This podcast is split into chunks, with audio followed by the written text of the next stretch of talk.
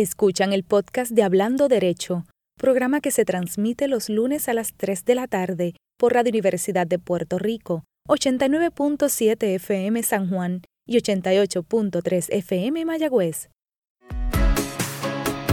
Aquí, Hablando Derecho, dialogando sobre ley, proceso y acceso. Un programa para conocer el mundo de las leyes y su relación con nuestra vida cotidiana. Ahora con ustedes, la licenciada Sonia Ivette Vélez Colón.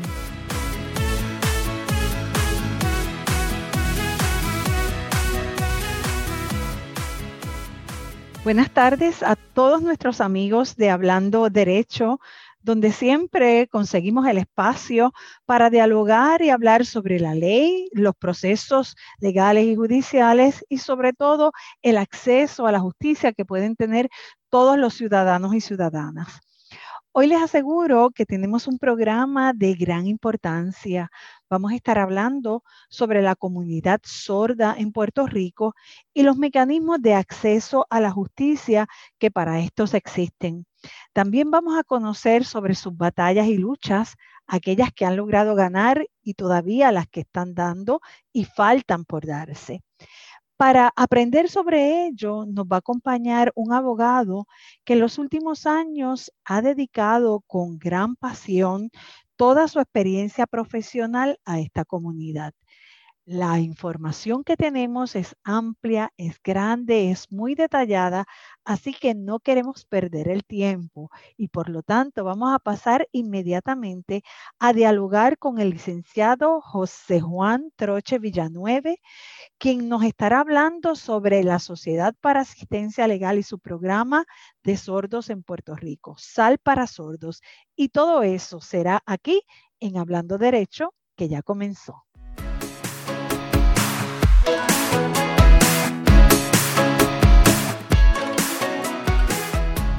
Amigos y amigas, ya estoy en compañía de un invitado que ha resultado ser muy especial, un gran conversador y una persona muy agradable. Se trata del licenciado Juan José Troche Villanueve, con quien vamos a hablar de muchos temas, pero particularmente visitaremos la importante comunidad sorda en Puerto Rico. Saludos, licenciado, y bienvenido a Hablando Derecho. Gracias, gracias, gracias. Saludos, ¿verdad? Y hola, un abrazo y saludos a todas esas personas, a todos esos radioescuchas que están allí conectados, ¿verdad? En estos momentos. Este, gracias por la invitación. Gracias por su palabras. No, yo, yo agradezco el que usted aceptara la misma. Y mire, yo siempre presento a mis invitados porque me encanta que la gente que sigue nuestro programa conozca, la gente que hace cosas extraordinarias por Puerto Rico. Y del licenciado Trocha les voy a decir que es egresado de la Escuela de Derecho precisamente de aquí del recinto de la Universidad de Puerto Rico y es abogado de la Sociedad para Asistencia Legal y por los pasados años, y él nos va a dar detalles de esto, ha estado representando en el foro judicial a la comunidad sorda de Puerto Rico. Es director del programa de servicios orientados a la representación y defensa de los sordos y sordas en Puerto Rico para la Sociedad para la Asistencia Legal. Y sé, porque él ya me contó un poquito, que es paramédico y de eso nos va a contar y por supuesto... Eh, maneja el lenguaje de señas y de todas esas cosas vamos a estar hablando con usted. Ese es el compromiso, ¿verdad, licenciado? Claro que sí, claro que sí, aquí estamos. Bueno, me gustaría, licenciado, antes de entrar en detalle para que nos hable de este extraordinario trabajo que ha estado haciendo durante los pasados años, que nos hable un poquito de la Sociedad para Asistencia Legal. Yo tengo unos lazos con la Sociedad para Asistencia Legal muy bonitos. Eh, peleaba, pero a la vez disfrutaba mucho de la personalidad del licenciado Federico Renta, que fue todo un gran personaje en la Sociedad para Asistencia Legal. Y hace unas semanas me encontré con otro personaje extraordinario, el licenciado Abderramán Brenes Larroche, y lo traigo porque que quiero saludarlo, dijo que escuchaba el programa, así que esperemos que esté unido, ¿verdad? Aquí a Radio Universidad de Puerto Rico y tenga la oportunidad de compartir con nosotros este diálogo. Y ya para cerrar esta introducción, eh, siempre recuerdo a dos extraordinarios compañeros jueces que nacieron profesionalmente en la Sociedad para Asistencia Legal, la jueza Wanda Cruz y el juez Francisco Borelli. Y mi experiencia con los abogados de la sociedad siempre fue extraordinaria. Y quisiera que un miembro tan destacado de la Sociedad para Asistencia Legal le hablara a la gente que siempre nos sigue, ¿qué hacen ustedes? ¿Qué hacen los abogados de la Sociedad para Asistencia Legal? Bueno, ok. Lo primero, ¿verdad?, que tenemos que marcarlo es que nuestra constitución, ¿verdad?, de Puerto Rico dispone ¿verdad? de ese derecho a, representación legal ¿verdad? brindada por el Estado si, si entra un ciudadano ¿verdad? que no puede ser privado de su libertad sin, o de su propiedad sin un debido proceso de ley. ¿verdad? Y entonces cuando estamos hablando ahora de personas indigentes o personas que no cuentan con los recursos económicos suficientes para poder costear un abogado y tienes unas alegaciones ¿verdad? del Estado en su contra, pues eh, la forma en que se descarga esa responsabilidad la constitucional de atender a ese público es a través de la Sociedad para Asistencia Legal.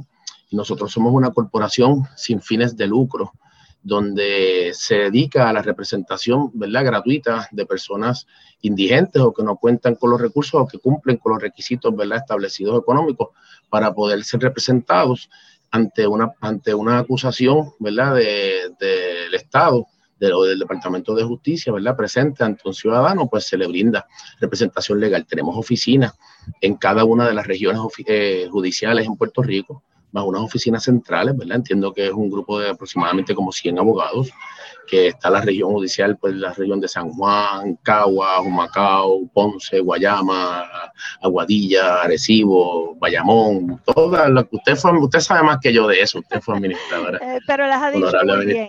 en las 13 regiones judiciales, ahí siempre hay oficinas de la Sociedad para Asistencia Legal y es más, están ubicadas precisamente en los edificios eh, de tribunales. Sí, muchas de, mucho de las ocasiones están en el mismo edificio de la rama judicial en otras ocasiones pues están en edificios este, aparte, pero sí eh, asistencia legal es parte del andamiaje del sistema de justicia, ¿verdad? De Puerto Rico en ese sentido, pero obviamente desde la perspectiva de defensa y de brindar a las personas una representación adecuada y que se cumpla con el debido proceso de ley.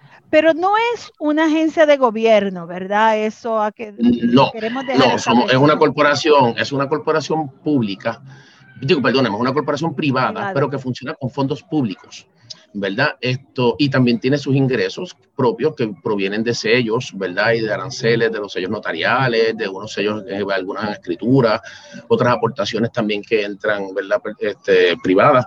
Pero sí es una, es una corporación sin fines de lucro, ¿verdad? Donde precisamente no puede ser gubernamental por razón de evitar el conflicto, ¿verdad? El conflicto que hay de que el mismo gobierno, entonces a través del Departamento de Justicia, ¿verdad? El mismo Estado procesa a una persona y entonces el mismo a través de una agencia administrativa, ¿verdad? Pues procesa y por esa razón hay esa independencia para poder entonces garantizar ese derecho a, lo máximo que se pueda hacer, ¿verdad? En alegar lo que se tenga que alegar para evitar esa y disipar cualquier conflicto y por eso asistencia legal pues cuenta con una estructura de litigación a nivel de primeras instancias en las regiones, como también tiene una división apelativa, una división también, ¿verdad?, ah, de, de, lo que es promulgación de política pública en cuanto de legislativa, también de educación continua, y pues la sociedad se ha ido también diversificando, ¿verdad?, y también otros programas sociales, como lo que es Sal por el País, programa de justicia juvenil, Sal por los sordos, en una revista jurídica y varios proyectos por ahí bien dinámicos. Wow, me, encanta, me encanta la explicación tan detallada que nos ha dado. Eh,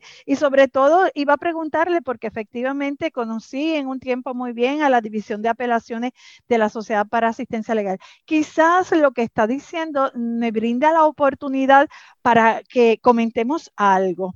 Eh, yo recuerdo la fogosidad, el manejo del derecho, el entusiasmo con que los abogados de la Sociedad para Asistencia Legal trabajaban sus casos. Lo que quiero traer es que no nos podemos confundir por el hecho de que no, de que se trabaje con personas indigentes, no vamos a hablar de que es una representación eh, no sé cómo decirlo, ¿verdad? Menor o más opacada, porque mi experiencia, licenciado, era que en muchísimas ocasiones, cuando habían coacusados que en, en algún caso estaban representados por abogados de la práctica privada, eh, sucedía al revés, ¿verdad? Los abogados de la práctica privada iban ahí un poco más cómodos porque había un abogado de la pues, sociedad para asistencia. Pues, qué, qué, interesante, ¿verdad? En cuanto a eso le puedo expresar de que sí, lamentablemente en muchas ocasiones cargamos con un prejuicio ya natural que viene, ¿verdad? A lo mejor por, por frustraciones de a lo mejor otros servicios, ¿verdad? Gubernamentales o lo que fuere, pero la verdad es que como que piensa, mira, no, ese abogado del gobierno, ese muchacho, eso no te va a representar. Y yo le puedo decir a usted que llevo más de una década en la Sociedad para Asistencia Legal, conozco a compañeros excelentes, litigantes, que damos el todo por el todo. Y le puedo dejar, de verdad, yo doy fe de eso, que se le trata de brindar una representación legal de altura y como estamos todos los días allí litigando, o sea, estamos prácticamente al día en cuanto a lo que implica, ¿verdad? Toda esa representación legal y toda esa, todo lo que hay que tomar en consideración, ¿verdad? Para, para hacer una representación efectiva. Y la verdad que doy fe de ese compromiso de muchos compañeros que en ocasiones, pues, pues a veces, eh, pues, eso es algo lo, lo que tenemos que llevar, pero día a día lo demostramos en las salas con mucho Es así porque todos los días tienen que interrogar, tienen que contrainterrogar, tienen que tener el manejo de las reglas procesales, de las reglas de evidencia. No, no voy a mencionar nombres. Y más ahora, perdone que le interrumpa, en momentos ahora donde ha cambiado la profesión y empiezan planteamientos creativos, como por ejemplo la implantación de sistemas de videoconferencia, que ha cambiado todo el derecho al careo, a contrainterrogatorio, sin legislación, sin establecer política pública y de momento decisiones día a día y uno tiene que estar planteando de todos los días una cosa bien, bien dinámica y, yo, yo, y perdone con mucho respeto, ¿verdad? Digo que en parte es una tragedia jurídica, ¿verdad? Porque hay que atender esta situación sin menoscabar derechos, ¿verdad? De las personas en cuanto a los métodos de videoconferencia, pero eso es otra, otra conversación, ¿verdad? Pero se lo digo y que debe haber un balance, ¿verdad? Apropiado por ahí en ese proceso, pero, pero es, bien, es bien complejo y todos los días estamos ahí en esa lucha. Estamos comprometidos siempre con eso que nos consta que ustedes han sido los portavoces, los que han estado llevando los planteamientos con respecto a lo que acaba de mencionar, el careo, el uso de las mascarillas, eh, cómo, ¿verdad?, proteger los derechos reconocidos a los acusados eh, y, ha, llevado la Sociedad para Asistencia Legal La Voz Cantante. Decía hace un minuto que no quiero este, eh, dar nombres, pero hubo un caso muy conocido en el país que se transmitió y yo creo que en algún sentido fue bueno porque el acusado estaba representado por un abogado de la Sociedad para Asistencia Legal y el país conoció la dinámica, la preparación, el entusiasmo y el compromiso con que ese abogado trabajó su caso y a mí me parece que fue una ventana, ¿verdad?, para que se reconozca el trabajo que realizan ustedes. Así que yo pues en estos momentos aprovecho la oportunidad para eh, agradecerle por el trabajo que, hace la Sociedad para Asistencia Legal y por agradecerle el trabajo que usted realiza desde allí. Y sobre eso es que, que quisiéramos hablar, porque creo que la Sociedad para Asistencia Legal, desde hace unos años, no sé de qué manera, y eso sí que me gustaría me lo explicara, a usted la vida le ha hecho un regalo, que sé que a pesar de que es un regalo, es un regalo con algún peso, y de eso es que me gustaría hablar. Creo que usted tiene en sus manos, como le anuncié, la dirección de un programa maravilloso que tiene la Sociedad para Asistencia Legal. ¿Me podría contar algo de él? Pues si se llama, el proyecto se llama, ¿verdad? Este, Sal por los sordos, Sal Sociedad para Asistencia Legal, ¿verdad? Son las siglas. Y por los sordos son las siglas de servicios orientados a la representación y a la defensa del sordo, ¿verdad? Vamos a hacer un acrónimo, ¿verdad? Bastante representativo de la palabra sordos. ¿verdad?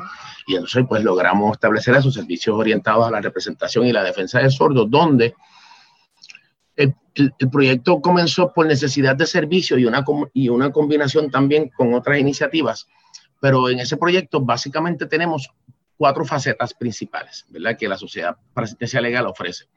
La primera faceta, obviamente, es representación legal a una persona sorda y lo que implica, ¿verdad? La representación legal a una persona sorda en cuanto a, estamos hablando ahora de otro idioma, otra cultura, otra idiosincrasia, una comunicación visual, este, y hay que tomar unos acomodos razonables, ¿verdad? Y lo que implica esa representación legal, eso es una de las facetas.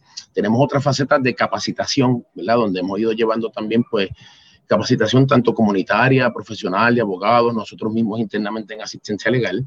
La tercera faceta es la faceta de apoderamiento, donde hemos ido llevando derecho, el lenguaje de señas a las comunidades sordas, ¿verdad? A, distintas asociaciones y a distintos sectores de la comunidad sorda.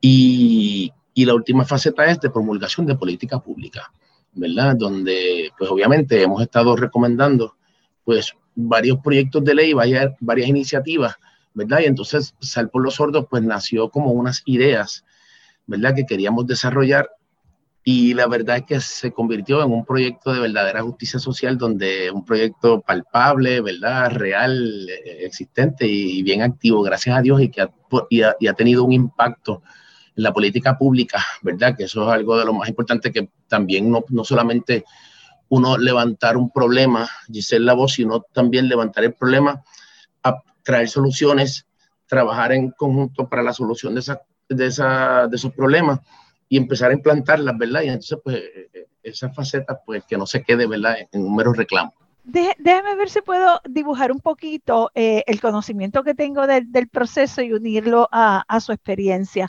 Por lo regular, los abogados de la Sociedad para Asistencia Legal intervienen en el proceso luego que hay una determinación inicial de causa probable y hay que establecer si eh, la persona es indigente y si se le va a dar representación legal por la Sociedad para Asistencia Legal, la famosa conferencia que establece las reglas de procedimiento criminal. Ahí es que llega la Sociedad para Asistencia Legal a intervenir con la comunidad o con personas que no, no pueden oír. Eh, eh, Ahí es que por primera vez en ese proceso.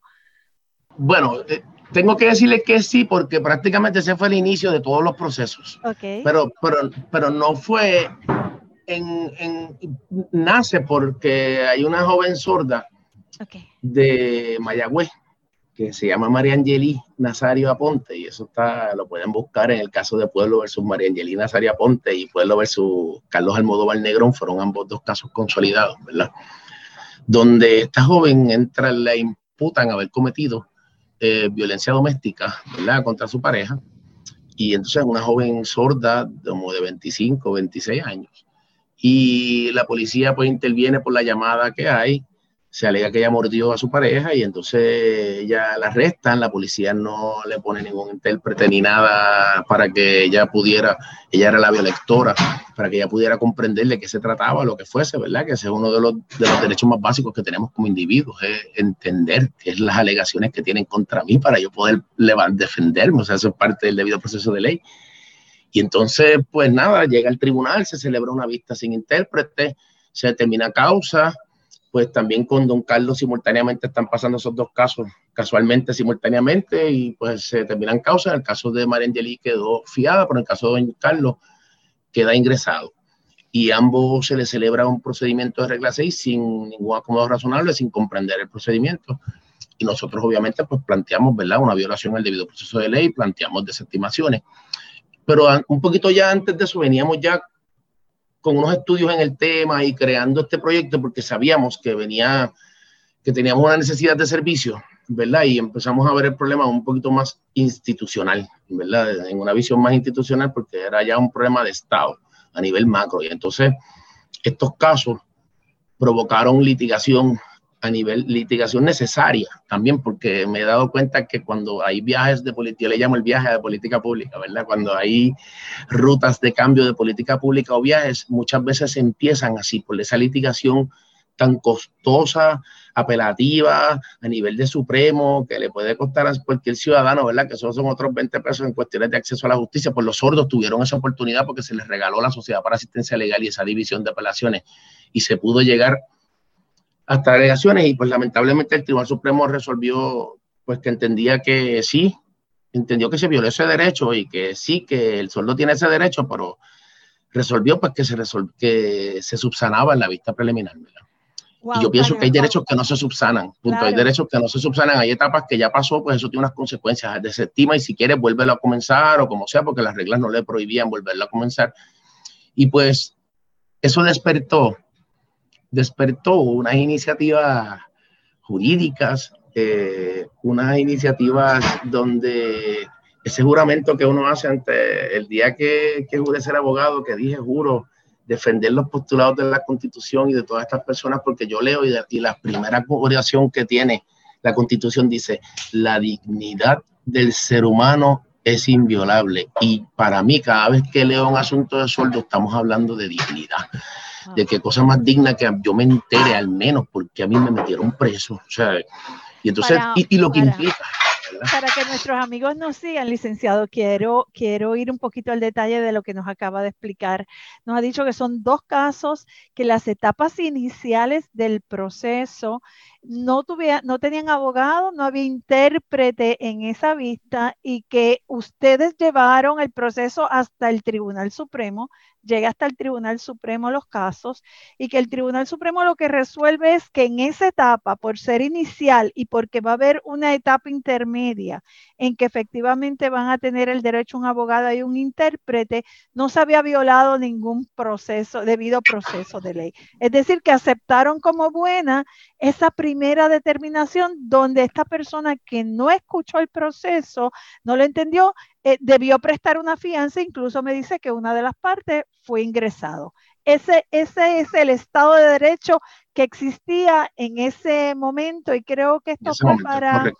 2016, licenciado, 2017. Como más o menos, como el 2016 por ahí inició esa controversia, pero ya nosotros veníamos desde el año 2013 por ahí, 2014, que empezamos a crear este grupo, ¿verdad? De, de mire, yo, yo, le puedo decir algo, que esto no era una meta profesional mía, ¿verdad? Como abogado, ni de los compañeros de la Sociedad para Asistencia Legal. O sea, este, este proyecto, de momento, yo, yo pasé por unas experiencias en mi vida, ¿verdad? Bien, bien duras, ¿verdad? Como la pérdida de una hermana que muere en un accidente de tránsito, eh, la pérdida de mi papá que tenía un bufete de oficinas en parte con él en cierto momento, muchas cosas, ¿verdad? Tristes. Y, y yo empecé un proceso donde lo, lo digo para que lo ate ahora lo que dijo que sí, soy técnico de emergencias médicas, ¿verdad? Porque durante ese proceso, ¿verdad? Donde uno a veces no encuentra respuestas o uno se cuestiona si verdaderamente quiero seguir siendo esto que hago o si, ¿verdad? O uno entra en depresión, ¿verdad? Y,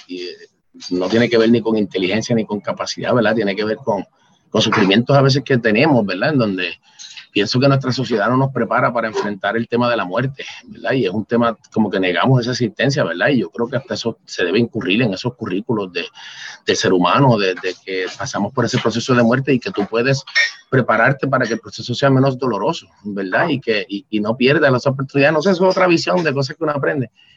Y después de la muerte de mi hermana, yo, yo me motivo por otras razones, ¿verdad? Por un caso, a estudiar técnico de emergencias médicas.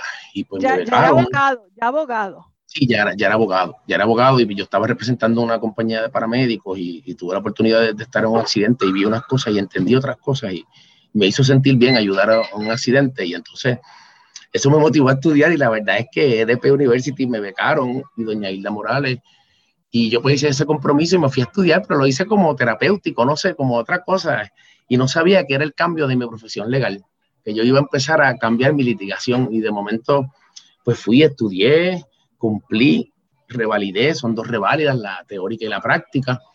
Y cuando estoy ejerciendo, que lo hago voluntario, ¿verdad? Es terapéutico, la verdad es que se puede utilizar la educación de terapia. Y pues me llega una carta en el año 2008 o 2009 por ahí. Usted sabe que ahora el gobernador Luis Fortuño enmendó la ley que regula a los paramédicos y todos ahora tienen que aprender lenguaje de señas para poder tener licencia. Y yo dije, eh, a rayo, que yo me metí. Y yo me fui en el año 2009 a mi clase de lenguaje de señas básicas para cumplir con mi ley de paramédico, ¿verdad? Y por, por, eso hago este cuento, porque una cosa de momento extraño, ¿verdad? Un sentimiento bien extraño en donde, pues, uno trata de crecer, ¿verdad? De esos sufrimientos de la muerte y esa metamorfosis extraña y empieza un proyecto de justicia social que en el momento en que aprendí señas empecé a pensarlo como abogado. Y empecé a estudiar y empecé a repensar y, y fui, que ahorita usted lo comentó, lo comentó, y fui donde don Federico Renta, que en aquel momento era el director ejecutivo de la Sociedad para Asistencia Legal, y don Federico Renta dijo, oye, me escuchó y me dijo, fíjate, la sociedad debe estar para eso. Y abrió una puerta y abrió la oportunidad de empezar un proyecto, ¿verdad? De, de, que en aquel momento era una idea, estamos hablando para el 2012, por allá, hace ya como 8 o 9 años atrás, y empezamos a, a repensar el problema porque se hizo un, una auditoría y aparecieron casos de personas sordas, de momento en un hospital psiquiátrico, habían cuatro en el psiquiátrico porque no se comunicaban, era, tenían más deficiencia en su desarrollo que, que salud mental y nos dimos cuenta que había un problema, que estaba mal, que estábamos mal, punto, y teníamos que pensar y, y, repensar esto. Mientras tanto, yo empiezo, sigo aprendiendo lenguaje de señas, en unos niveles más intermedios, más avanzados, pues ya podía comunicarme por mí mismo con la comunidad sorda y empiezo un junte, el aprender señas me hizo un puente de llegar por mí mismo a una comunidad. Y entonces de momento llego a esa comunidad y, y lo primero que, me, que, que a mí me sorprendió fue la gran necesidad de información legal de derecho que empezaron, porque es que el derecho no está en lenguaje de señas. O sea, ¿dónde está? ¿Dónde lo buscamos? Le, voy a proponer que lo dejemos ahí. Esa llegada suya a, la, a esta comunidad que parece que es lo que le transformó la vida para hacer un breve receso y regresamos y lo tomamos inmediatamente para que nos cuente de esa experiencia tan maravillosa. Amigos, no se retiren. Estamos aquí dialogando con el licenciado Juan José Troche Villanueve de la Sociedad para Asistencia Legal y nos está compartiendo experiencias extraordinarias que sé que para ustedes serán de gran aprendizaje. Volvemos en un momento aquí en Hablando Derecho.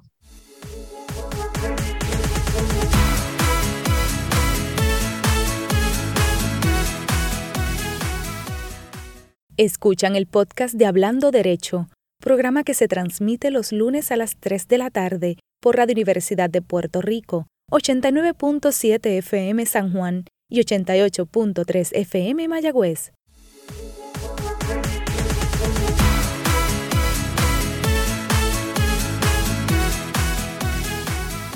Ya de regreso, licenciado, nos quedamos en su visita a una, a una comunidad que dice usted que le cambió la vida. Yo lo voy a escuchar, pero le quiero comentar algo. Sabe que mientras usted estaba en ese proceso de transición, a mí me tocaba muy de cerca porque desde la oficina de administración de los tribunales tratábamos de encontrar mecanismos, tratábamos de identificar intérpretes, tratábamos de buscar otras maneras para atender. ¿Cómo hacíamos, el, ¿Cómo hacíamos el récord visual? Que este abogado me está pidiendo un récord visual y la ley no dice nada y la ley nada. de la judicatura no dice nada. ¿Cómo pero fue? sabe, pero sabe que, licenciado, recuerdo dos casos. Nosotros estábamos desarrollando la oficina de trabajo eh, técnico en el área de, de eh, prensa y en dos casos nos pidieron que se grabara por vídeo, por video, los procesos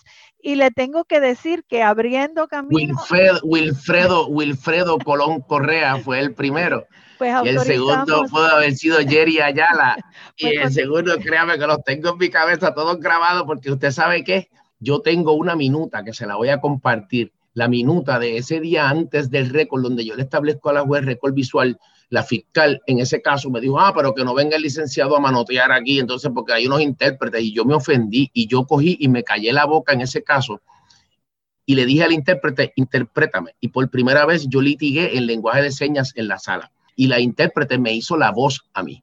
Y yo lo que le dije fue, dígale a la fiscal que respete a la comunidad sorda. Ellos no manotean, ellos se comunican con sus manos. Y eso es un idioma y que se respete, pues. Y de momento, pues la juez se quedó como que pasma y dijo, sí, ciertamente fiscal, qué sé yo, pero, pero licenciado, este, pero, pero hable, verbalice. Y yo le dije, juez, pero es que yo estoy hablando en el idioma de mi cliente y ahora mismo le voy a decir algo, juez, esto no está en el récord y el proceso no está completo. Aquí no se está cumpliendo con el tribunal de récord y yo quiero que usted grabe las señas que yo estoy hablando. Yo estoy litigando el lenguaje de señas, juez, ahora mismo. Y la juez me dice, licenciado, bueno, interesante, pero, pero ¿qué hacemos? Entonces yo quisiera que usted viera la minuta de que recoge ese evento dice, el licenciado Troche se expresa y como yo empecé a hablar en señas, está en blanco, claro. completo, no se dice nada, nada, en blanco, se quedó ahí en blanco hasta que yo volví a hablar en voz. Y ahí fue que dije, eso es un discrimen contra el lenguaje de señas porque yo sí me acabo de expresar en el tribunal, en el idioma de mi cliente y empezaron una otra cosa, yo no sé, de verdad yo me siento tan feliz porque yo jamás pensé que iba a empezar esas cosas y de momento, pero hay que ser atrevido y loco para hacer esas cosas un poquito, ¿verdad? Bueno, bueno, licenciado, parece que la conversación nos lleva a que en algún punto estuvimos nosotros envueltos en iniciar, ¿verdad? Eh, la transformación. Entonces los mecanismos tecnológicos no estaban tan adelantados. Tratamos en cierta ocasión de utilizar un programa donde los intérpretes estaban fuera de Puerto Rico y a través de ese mecanismo podíamos... ¿Quiere que le diga algo? La licenciada Lizel Costa y yo, cuando empezamos todas esas cosas, un día salimos a almorzar de uno de los casos que fue en Cagua y no fuimos y el juez dijo, pues ni modo, yo voy a hacer las gestiones con la OAT y vamos a estar haciendo gestiones, licenciado, déjeme ver, a ver, porque entonces obviamente estábamos rompiendo una barrera, punto. Y entonces de momento la licenciada y yo estábamos comiendo y estábamos riéndonos porque dijimos, ese doctor le va a tocar al juez administrador. Y entonces de momento Lizel me hacía así, yo me imagino la cara de ella, ya se va a sentar a escuchar y va a hacer esto se está rascando.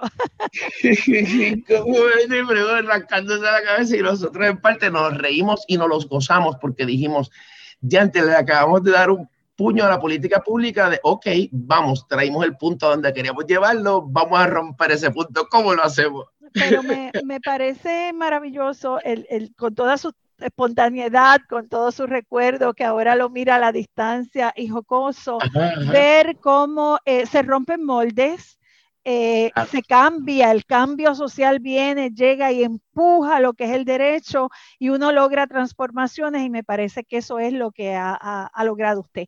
Nos decía que llegó una comunidad sorda y ahí es que se encuentra también con, situaciones en esa comunidad de desconocimiento del derecho. Era un poco su experiencia. Mire, sí, empezaron muchas, muchas, muchas consultas en lenguaje de señas sobre obras públicas, consultas de alimentos, de sucesiones, consultas de multas de tránsito, un sinnúmero de cosas, de universidad, y de momento, pues como abogado decía, Dios mío, ¿y dónde hay un servicio legal para estas personas? ¿Dónde es que se atiende esto, verdad? Y, y, y, empezamos a, a, visualizarlo, ¿verdad? Desde otra perspectiva. Y ahí en asistencia legal nos empezamos a repensar el problema y decidimos, no, no, esto, esto está mal, estamos mal porque vamos a aprender, ¿verdad? Y empezamos a aprender del problema, empezamos a educarnos, empezamos a, a, crecer, ¿verdad? En otro tema, porque empezamos a atender a una clientela, o ya la atendíamos mal atendida, pero empezamos a repensar un problema sobre una clientela que tiene su propio idioma, que tiene su propia cultura, que tiene la, su, su, propia forma de acceder a una serie de servicios distintos, ¿verdad? Y que requiere de unos acomodos razonables y que tiene que ver intrínsecamente relacionado con el due process.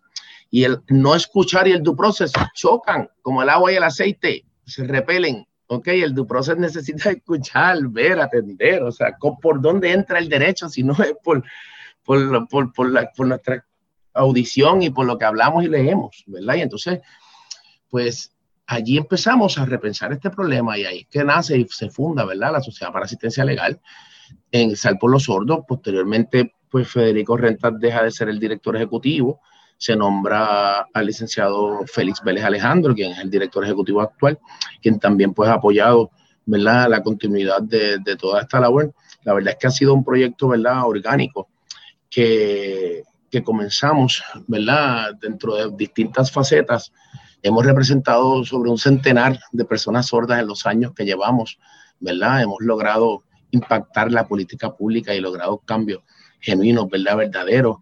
Hemos logrado esto, pero ha sido implantando una faceta conjunta con la otra. Ha sido como una mezcla de facetas que, que se convirtió en ese proyecto de justicia social que produjo algo bien interesante porque en, el proceso de apoderamiento de la comunidad sorda y orientándole sobre sus derechos en lenguaje de señas, se empezaron a dar tertulias por distintas áreas en Puerto Rico, desde la misma sociedad, del mismo Salón Sara Torres Peralta en la Sociedad para Asistencia Legal, y allí empezamos a recopilar todas esas inquietudes, todo ese sufrimiento de esa comunidad sorda que después se convirtieron en proyectos de ley. Esos proyectos de ley no nacen del vacío, nacen de, ese dolor comunitario que nació de allí, de, esa recopilación de problemas. Vamos a, los proyectos de ley, pero quisiera hacerle el siguiente comentario. Por lo que usted me dice, el, crear conciencia sobre la situación de esta comunidad eh, no parece ser solo un asunto que atañe a la justicia o a los procesos judiciales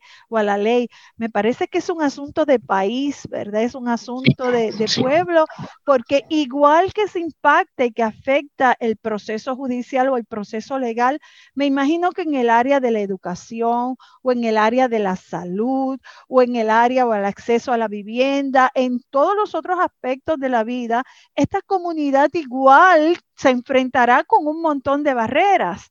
Entonces, creo se enfrentará, no, se, enfrenta, diariamente con las barreras. Eso está de frente más grande que la barrera del morro, que el burro. Yo creo que lo que usted ha comenzado a hacer exitosamente es a derribar esa barrera en el área de la justicia y en los procesos legales y judiciales, y eso se va a quedar como un legado que, como usted dice, es orgánico, pero definitivamente hay que plantear como agenda de país e incorporarlo en todas esas otras áreas que hemos mencionado. Cambió la política pública porque aunque existían unas leyes, hay una ley que se aprueba en el año 2018 que a mí me parece que eh, fue explosiva, ¿verdad? Es extraordinaria. ¿Nos puede hablar de esa legislación, licenciado? pues mire, ok, antes de ello le voy a decir que en, este recorrido, ¿verdad? De, este proyecto que hemos entrado a trabajar, he aprendido que de las primeras barreras que enfrenta una persona sorda es la ignorancia de nosotros los oyentes sobre el tema de la sordera y su cultura, ¿verdad? Eso, es uno de los temas que hay que incluir en cualquier servicio. A cualquier persona sorda hay que incluir temas de cultura sorda, de integración, temas de lengua de señas, porque eh, es un tema un poquito más especializado, ¿verdad? De atención. La legislación nace, obviamente, en respuesta a, ese vacío jurídico que crea el Tribunal Supremo, porque entonces con esa decisión de María Angeli crea un vacío, o sea, o sea que las reglas 6 se pueden seguir celebrando sin intérprete. O sea que en, en, regla 6 no hay derechos constitucionales. O sea, y, nos empezamos a, repensar muchas cosas, porque para mí este era el proyecto de lo que se caía de la mata pero, pero no lo fue así. Me di cuenta que no, que a veces hay cosas que uno piensa que se caen de la mata, pero no, que hay que litigarla, hay que llevar una escalera, hay que treparse allá, hay que ir a cortar el fruto, ¿verdad? Y a veces, pues está bien, no importa, estamos preparados para eso, ¿verdad? Pero, pero entonces se, se, logra, ¿verdad? En unión con la misma comunidad sorda, en unos conversatorios que se generaron, ¿verdad? En el Capitolio. Y entiendo que esa ley es del senador Juan Dalma, porque es que hubo unas que fueron de Carmelo Ríos, porque se trabajó con distintas delegaciones, ¿verdad? Porque este problema de la comunidad sorda no es un problema de política partidista. Claro. Esto es un problema de país, como usted dijo, de nación, de, de, justicia social, que no, esto brinca más allá de los colores y todos los proyectos lo han demostrado así porque todos han sido aprobados unánimemente, ¿verdad?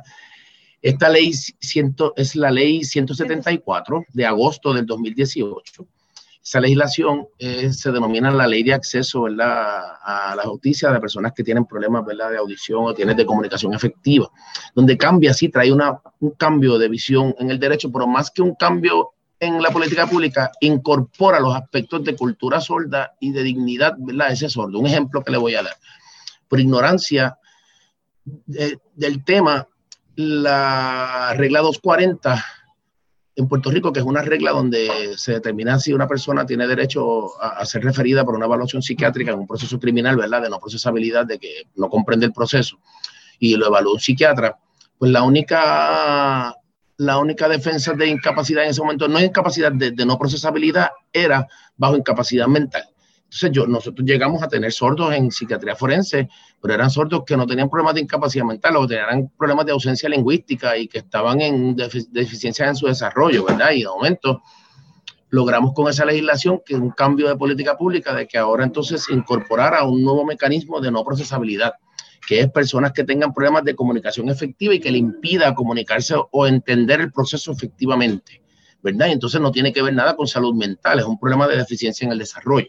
¿Verdad? es un cambio bien grande. La, la, regla 240, licenciado. Sí, la regla 249 tuvo esa enmienda, entonces, pues obviamente si entra una no procesabilidad por deficiencias en desarrollo de comunicación, pues entonces se pueden atar con terapias de vida independiente para educar a ese ser humano a que entre a tener un lenguaje, ¿verdad? Y, y, y se le dio otra visión. Pero más aparte de eso, se estableció para la dignidad y el respeto al lenguaje de señas y al idioma de la comunidad sorda, que somos son puertorriqueños, igual que nosotros. Aquí no estamos hablando de personas que son de otro país o extranjeros, estamos hablando de puertorriqueños que hablan otro idioma, ¿verdad? Que aquí pensamos que el idioma español y el inglés son los idiomas oficiales, pues no. Aquí hay otro idioma más que se llama el lenguaje de señas y una comunidad sobre 200 mil puertorriqueños que lo hablan. Y tribunales en aquel momento, bajo mi criterio, ¿verdad? Con mucho respeto, discriminaba contra el lenguaje de señas, que es un idioma gesto visual corporal que no se escribe, no tiene fonética, se hace mediante unas ejecuciones manuales, es visual y el récord solamente documenta y se guarda lo que se escucha. Y la ley de la judicatura dice que el Tribunal de Primera de Justicia de Puerto Rico es un tribunal de récord. Pues entonces es un discrimen porque entonces tú, yo, un sordo tiene menos debido proceso de ley que cualquier otra persona porque el testimonio base es el lenguaje de señas. Pues usted mire, guarda eso. Entonces, pues se crea, ¿verdad? Este, la, por primera vez el récord visual, se cambia la dinámica de lo que implica, ¿verdad? La comprensión en cuanto a, más bien, ¿verdad? De personas sordas y el proceso que ahora no se pueden eh, esposar si una persona se comunica mediante sus manos. Es lo mismo como si el Estado te pusiera un tape durante un procedimiento. No me pueden tapar la boca, ¿verdad? Es lo mismo, porque entonces es un aspecto de cultura, ¿verdad? Entonces, y empiezan esos detallitos donde no solamente esa ley 174 toca las reglas de procedimiento criminal, también toca las de procedimiento administrativo, en cuanto que también en vista administrativa bajo la ley, la LEPAU también tienen que garantizarse esos derechos de accesibilidad. También enmienda las reglas de menores, por ejemplo, porque las reglas no estaban, no estaban claras cuando tú tienes un menor oyente, como me pasó a mí. Tengo un menor acusado, digo, imputado de falta, oyente. Y de momento, papá es sordo, el niño es oyente entonces no me le dan acomodo razonable porque no, el nene es el imputado. No, no, perdóname, pero es que papá es el solo y es el que tiene que suplir la capacidad. Claro. No, no, pues ahora, entonces, pues, detallitos, ¿verdad? Aspectos de, ignorancia que, se creó Detallotes, licenciado, detallotes que antes se escapaban y, de momento se descorre el velo y, ¿verdad? Quieren visibilidad. Y lo que siguen haciendo, y lo que siguen haciendo, porque seguimos, ¿verdad? Mejorando y seguimos creciendo. Entonces, pues obviamente esa ley también impacta las reglas de evidencia las reglas de procedimiento civil, ahora mismo en cuanto a la toma de deposiciones, declaraciones juradas, ¿verdad? De que tengan que ver, se tienen que preservar precisamente para garantizar, ¿verdad? Ese, eh, que esté ese guardado. Y trajo una nueva visión, ¿verdad? En derecho que obviamente tribunales tuvo que invertir, ¿verdad? En la compra de equipos, pero me consta que pues, fueron responsables y serios en la creación de un grupo de trabajo para el establecimiento de esto. Obviamente, pues siempre estaremos en posturas, ¿verdad? Donde obviamente pues, pues yo están sujetos a recibir alegaciones de nuestra parte o lo que fuese, ¿verdad? O impugnar procedimiento o lo que sea, pero la verdad es que, que sí ha habido una apertura de la rama judicial a cumplir con la ley, han sido sensibles, ¿verdad? A permitir la apertura al cambio de integración de verdadero acceso a la justicia. Bueno, desde, el 2014, la rama en, el, la Oficina de Administración de Tribunales, ¿verdad? ahora el Poder Judicial, eh, ¿cómo se llama? Se había organizado toda eh, un, un, área para trabajar con la con la comunidad vulnerable del país, ¿verdad? Para trabajar con el acceso a la justicia. Así que supongo que habrán encontrado en ese nicho un terreno fértil para atender todos estos asuntos que usted señala y de verdad lo aplaudo. Lo hay, lo hay, lo hay, lo hay, y nos han abierto las puertas a través de ECADE, que también se han brindado unas capacitaciones a empleados, de verdad que ha habido una colaboración con la, de la sociedad para hacer legal con la judicial. Desde la Academia Judicial a los señores jueces y juezas también. Pues es una de las metas, ¿verdad? Que nosotros tenemos, lo hemos estado haciendo a nivel de ECADE y hemos ido por todas las regiones judiciales, ¿verdad? Con, mucho amor, mucha dedicación. Funcionarios, para los funcionarios. funcionarios es correcto. Pero entonces, y, pero sí, una de nuestras metas es obviamente llegar a la, a la Academia Judicial porque pienso que cuando tenemos obviamente jueces o juezas que le toca tomar determinaciones judiciales con relación a la vida de una persona sorda, tiene que conocer aspectos de cultura sorda para que no pueda mal jugar y le voy a dar el ejemplo bien clásico. Hay un caso que yo atiendo, que atendí en un Macao, una mamá sorda que tiene un niño oyente que está en kindergarten, la mamá se quiere reunir con maestra, como es sorda no se entienden, ella le emite sonidos culturales de uh, uh, uh", la maestra como que se asusta. Y entonces ella le hace esta seña con la mano como si tuviera un puño y en, y en la mano le hace así pues mire, ¿sabe qué? Esta seña es ayuda. Ayuda. Y lo que le estaba diciendo era ayúdame. Pues la maestra lo interpretó como que me está amenazando y eso terminó en un procedimiento de orden de protección en el tribunal. Y si el juez yo tengo que entrar a, plantear cultura sorda y otros elementos que, miren, perdóneme, ella, ella no le está amenazando, ella le está hablando. Si usted no sabe señas, son otros 20. Ah, que te lo digo un poco molesto. Pues claro, si la estás ignorando, chica, le está dando la espalda. Entonces, no sabe esto, también pudieran errar y dictar unos elementos del delito de la acción verdad le decía de que el juez también tenía que conocer esa cultura porque el juez puede errar en una determinación donde a lo mejor no se daban los elementos constitutivos del delito y pensando que, que, se dan por desconocer otros elementos de la sordera puede errar en una decisión, ¿verdad? Y aquí no se pide más derechos ni menos derechos, lo que se pide es igualdad, igual, que todo el mundo. Licenciado, pero creo que son experiencias que ya desde el Poder Judicial, que es que estamos hablando, y de la rama judicial, se ha llegado a una madurez. Según en los casos de violencia de género, eh, se creó toda una dinámica para capacitar, para sensibilizar, para crear empatía. No tengo la menor duda que este trabajo que están realizando ahora en conjunto va a llegar el momento de esa madurez, ¿verdad? Y que se va a reconocer. Y le aseguro desde que de las cosas que podemos hacer ahora desde este lado, ¿verdad? Capacitar y trabajar en la formación de los nuevos abogados y abogadas que salen de las escuelas de derecho, ahí ponemos nuestro granito de arena. Es bien importante y, bien importante, ¿sabes por qué le quiero añadir ahí? Porque pocas veces nos enseñan los cánones de ética de los abogados para con la sociedad.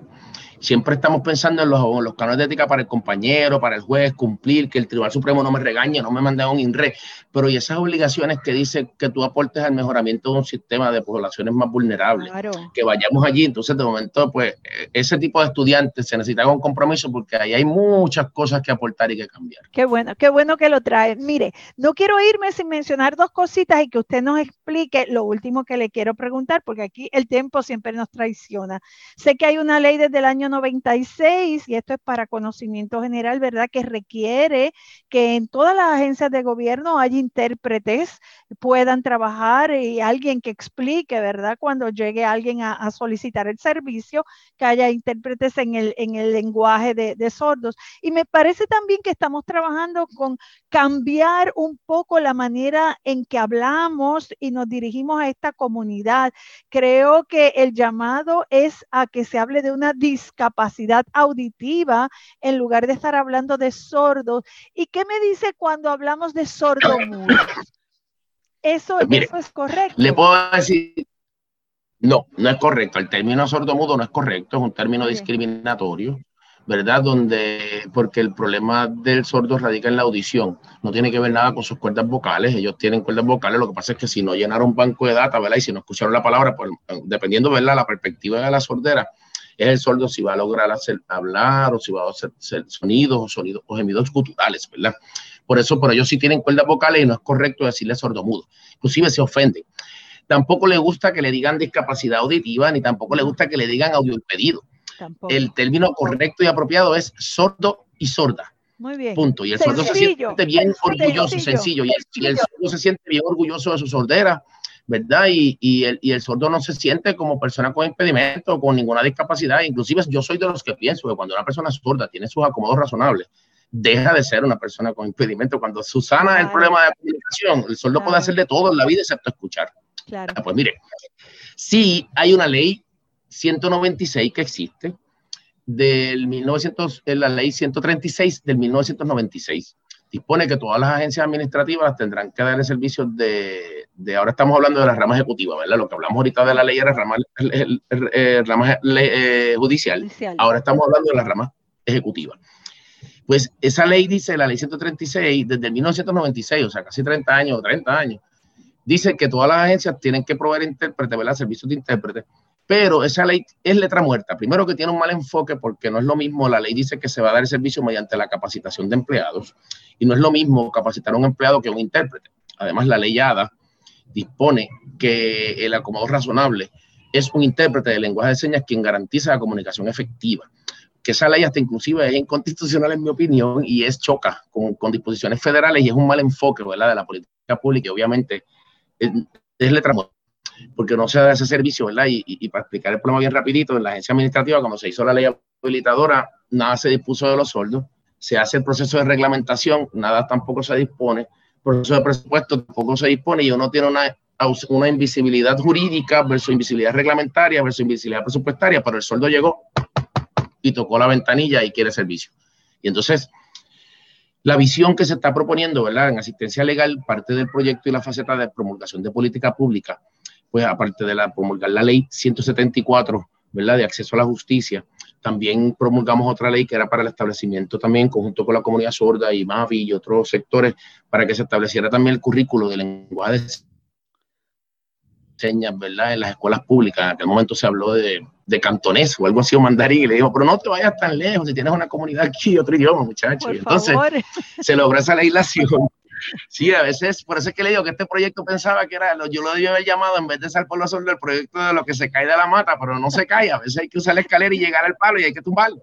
Mire, licenciado, pero, entonces, pero, entonces, hábleme sobre todo, y, no quiero que el tiempo se me vaya, del esfuerzo que, que, ustedes están haciendo ahora, ahora mismo, en la legislatura. El esfuerzo ahora, mismo, es que estamos proponiendo ahora mismo la creación de una oficina de enlace de la comunidad sorda con las agencias de gobierno y el gobierno adscrita a la oficina del defensor.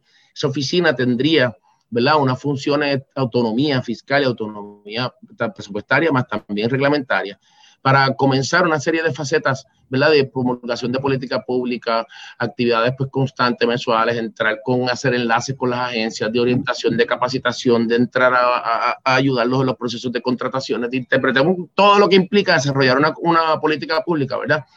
Y pues se está haciendo mirando el revés, en vez de poner un intérprete en cada agencia, ¿verdad? Pues un problema ahora mismo que Puerto Rico está en quiebra, ¿verdad? Y también sensatos en cuanto a a esa realidad económica, a lo mejor pudiera ser bien oneroso tener un intérprete en cada agencia, pues entonces cambiar la visión, ¿verdad? Que hacerlo al revés y centralizar a lo mejor un servicio en donde esa oficina pudiera entonces servir, ¿verdad? De enlace y enseñarle a cómo el departamento de la familia integrar a, los sordos y entonces para eh, eh, ayudarlos a contratar, a buscar los servicios y por ahí nace el cambio hablando de cosas que se caen de la mata, en el cuatrenio pasado este proyecto fue aprobado por Senado y por Cámara y llegó unánimemente. unánimemente y llegó al escritorio de la gobernadora, quien no firmó la ley que, había pasado ya por el proceso legislativo. ¿Qué usted visualiza? ¿Qué hace falta ahora? ¿Qué, ¿A qué podemos nosotros recurrir para que esto se materialice y sea una realidad?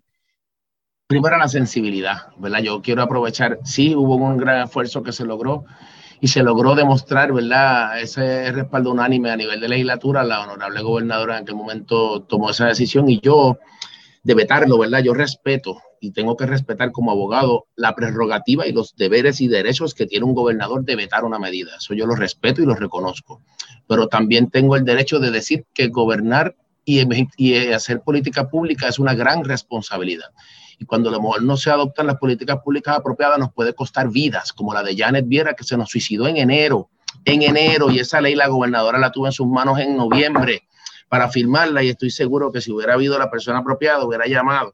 Tan serio, por eso es que hago estas expresiones tan serias, porque esos son los datos, esa es la verdad, ¿verdad? Y de momento cuando no hacemos política pública apropiada en, este, en esta defensa de derechos humanos de la comunidad sorda, ya está costando vidas. Se llama Janet Viera se suicidó colgada de un palo de pana. Esa es la verdad. Y por eso es que ahora mismo el esfuerzo es, nosotros seguimos con unas iniciativas educando a nuestros legisladores. Esa que escuchar riéndose mi hija, perdóneme, que está vacilando con su mamá y está la alegría del hogar, ¿verdad? Y entonces yo me lo disfruto, eso es melancolía para mis oídos. Y entonces estamos llevando ese mensaje a nivel de legislatura con la misma comunidad sorda interesante, comunitariamente enseñándoles a cabildear, enseñándoles a cómo moverse. Política pública es un tema desconocido en parte para ellos, por a veces porque académicamente a lo mejor pues no tuvieron acceso, ¿verdad?, a unas informaciones. Y, y estoy seguro, ¿verdad?, que, que, cuando llegue a Fortaleza, pienso que, que, el deber de cualquier gobierno, ¿verdad?, es siempre darle la mano y poner ese mecanismo y ese estado tan grande, ponerlo a disposición de esas comunidades tan vulnerables y tan, y tan débiles para que ese poder sea de ellos, ¿verdad? Y, precisamente se puede, se puede lograr un gobierno accesible, lo logramos en la rama judicial, nos costó casi una década, ¿verdad? Tuvimos que litigar, tuvimos que seguir planteando y se puede, pero el problema verdadero donde está, lo mayor que está, está en el poder ejecutivo y esa ignorancia y esa falta de... Hay leyes, lo que pasa es que no implantar es lo mismo que no tener política pública. Y con esto termino, esa falta de política pública y de atención a la comunidad sorda ha hecho que en Puerto Rico lamentablemente exista un discrimen institucional continuo y sistemático hacia una comunidad sorda que también está privado de poder ejercer sus derechos porque para empezar no los conoce. ¿Dónde me entero yo de mis derechos? ¿Verdad? Y en eso, y, de eso se trata este proyecto. Nosotros seguimos, ¿verdad? Y, nunca pensé tener esta oportunidad y me lo estoy disfrutando, disfrutando, créanmelo.